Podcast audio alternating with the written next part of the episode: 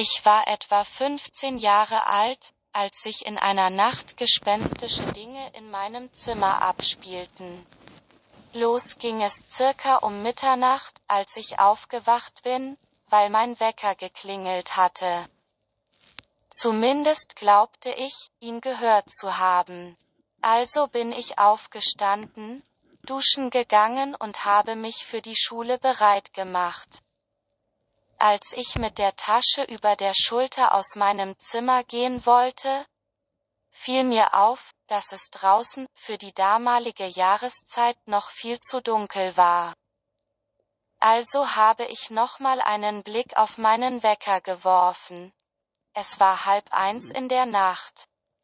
Mit einem komischen Gefühl im Bauch und der Frage, wovon ich mitten in der Nacht geweckt worden war zog ich mich also wieder aus und ging zurück ins Bett.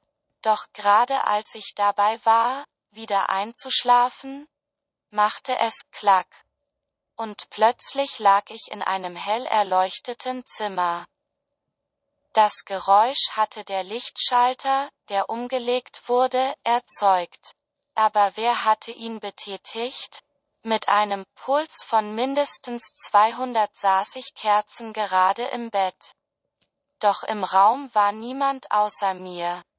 Ich glaube, in dieser Nacht wollten mich einfach ein paar Geister ärgern, was seither zum Glück so nie wieder passiert ist.